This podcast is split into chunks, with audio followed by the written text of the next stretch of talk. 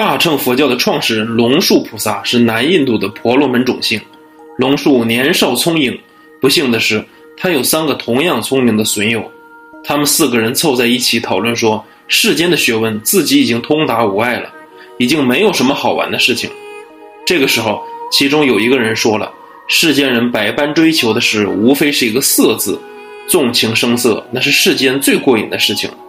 但是我们身份尊贵。”做事也不能太过的明目张胆。如果可以找到隐身药的话，那就没有什么可以顾虑的。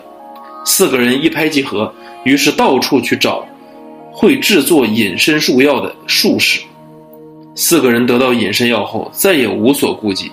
他们隐身之后，肆意地进入了美女如云的国王后宫。不久之后，国王的妃子们纷纷怀孕了，他们再也无法隐瞒。于是把事情的经过一一禀告给国王，请求国王宽恕。国王得知事情之后大发雷霆，于是马上召集亲信大臣商议对策。其中一个以智慧闻名的大臣说：“大王，微臣听说，凡是凡人无法见到身形而作祟的情况，一般分为两类：一是鬼魅作怪，二是有人借由方术胡作非为。微臣以为可以用细土分撒在各个门口。”然后命令守卫守住大门，如果有人作祟，那一定会留下痕迹；如果是鬼魅作祟，那就不会有痕迹；如果是有人作怪，那就好办了，可以用士兵以武力剿灭他们；如果是鬼魅，可以招咒术师施咒消灭他们。国王当下拍板叫好，于是按照大臣的计策行事，于是四个人的好日子就到头了。守卫者在门口见了四个人的脚印，于是密报国王。国王一听，立刻召集了几百勇士，封锁了王宫的所有出入口，然后下令在国王身前七尺以外的所有范围内，一律挥刀乱砍。很快，和龙树一起来的三个人就身首异处了。只有龙树机智，一开始就躲在国王身后。在他命悬一线的时候，他终于领悟到色欲是苦难的根源。如果因为色欲而染污清净梵行，那就不是智者所为。他心中立下誓言：如果自己可以脱离这次死劫，那以后就出家为僧。他在国王解除王宫禁令之后，急忙逃出了王宫。他从此以后出家为僧了。龙树后来前往大雪山及喜马拉雅山一带，向老比丘恳求，得到了摩诃衍大乘经典。龙树潜心研究三个月后，虽然理解能够熟背此经典，却依然无法满足。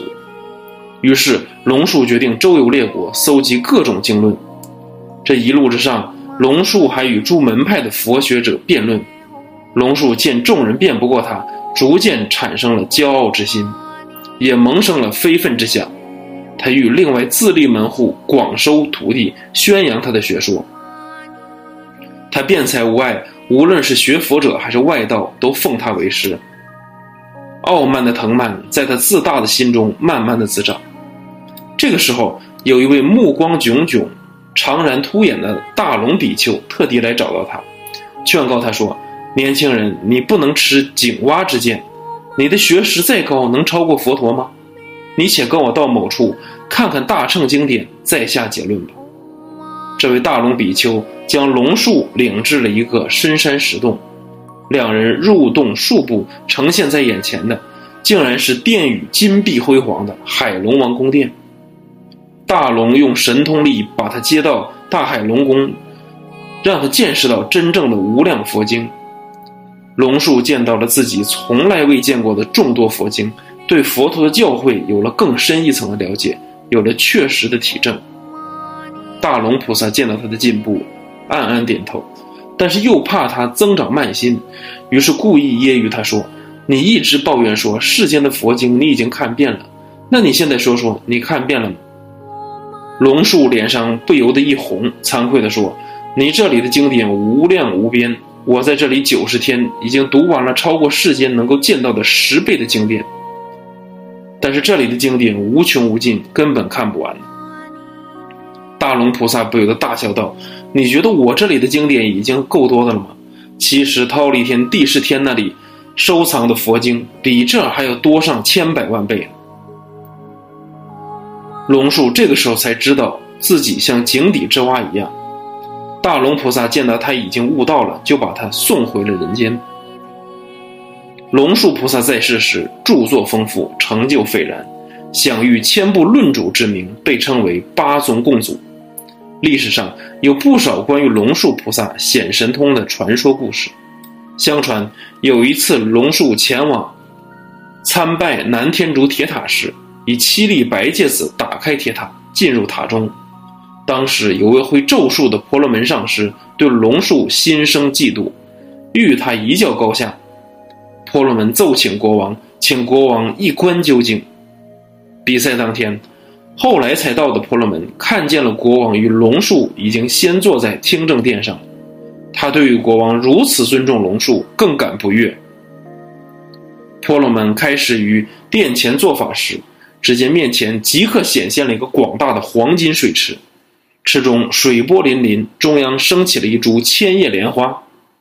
婆罗门高坐上头，傲慢道：“龙树，你看我如天神般坐在千叶莲上，而你则卑微可笑的屈居下，你敢跟我辩论吗？”龙树态度从容的离座，运用咒语画出一头庞大的六牙白象。龙树坐在白象上，走绕黄金池一周，接着步入池中。以象鼻将婆罗门高高举起，再摔于地上。莲池与白象瞬间隐去，只见婆罗门腿折腰伤，一副可怜相。婆罗门自知自己并非龙树的对手，即匍匐于地，恳首乞求，表示自己愿意皈依佛门。根据玄奘大师的《大唐西域记》记载，龙树菩萨晚年制作了一种长寿药。能让人服用后百年不衰老，国王因为此药而获得长寿。年过半百的太子心急地对母后说：“如此这般，我哪一年才能够接位啊？”母后道：“佛教主张一切皆可舍弃，连生命也可施舍。我们人们尊称龙树为菩萨，你去求他施舍吧。”太子来到了龙树跟前，跪下求道。龙树菩萨呀，我不幸患得某病，需要人脑医治。如今处于生平时代，何处觅得人头啊？唯有恳请菩萨施舍。龙树知道太子来意，便道：“我能够满足你的要求，只是你父王也无法长久了，你得背负不孝之罪呀。”王子不吭一声，只是叩头。龙树随手取根干毛草，吹口气，将之化为利剑，自剐身亡。国王知悉此事，也十分哀伤。国王缺少帮他制作长寿药者，不久之后也就逝世了。当时南天竺的国王奉行邪见，信奉外道而诽谤佛法。龙树菩萨为了度化国王，每当国王出行的时候，他都手持赤幡走在国王面前，如是七年。这一天，姻缘终于成熟了，他成功的引起了国王的注意。国王问他说：“你到底是谁？为什么要手执赤幡走在本王的前面？”菩萨回答道：“我是一切之人。”国王听了大为惊讶，于是问道：“一切之人稀有难得，你凭什么可以证明呢？”龙树菩萨说：“大王想要什么，尽管问，我回答之后，您自然可以验证对错。”国王想了想，问道。那你说说看，现在天上正在做什么呢？菩萨入定观察了一会儿，然后告诉他说：“大王，诸天现在正和阿修罗作战呢。”国王面露怀疑的神色，静静地看着菩萨。龙树菩萨淡定地说：“大王一定心有余力，没关系，待会儿自有证明。”话音刚落，空中飞下无数刀剑兵器。国王撇了撇嘴说：“这些虽然是兵器。”但也未必是天人和阿修罗的兵器了。菩萨微笑着没有说话。接着，天上突然掉下来了许多巨大无比的阿修罗的鼻子。国王大惊失色，心服不已，立刻向菩萨顶礼，恭敬供养，把龙树菩萨奉为上宾。当时，在大殿之上有上万名婆罗门见到了这样的情景，不由得被菩萨折服，于是纷纷请求出家为僧。外道们也纷纷涌的到王宫前，想要向菩萨发起挑战。龙树菩萨面对成千上万的外道，面无惧色，他与外道展开了辩论。这辩论完全是一一面倒，没错。对于言那些言辞拙劣的外道，菩萨的一句话就搞定。就算再聪明的外道，也少有人能够和龙树菩萨对辩两天。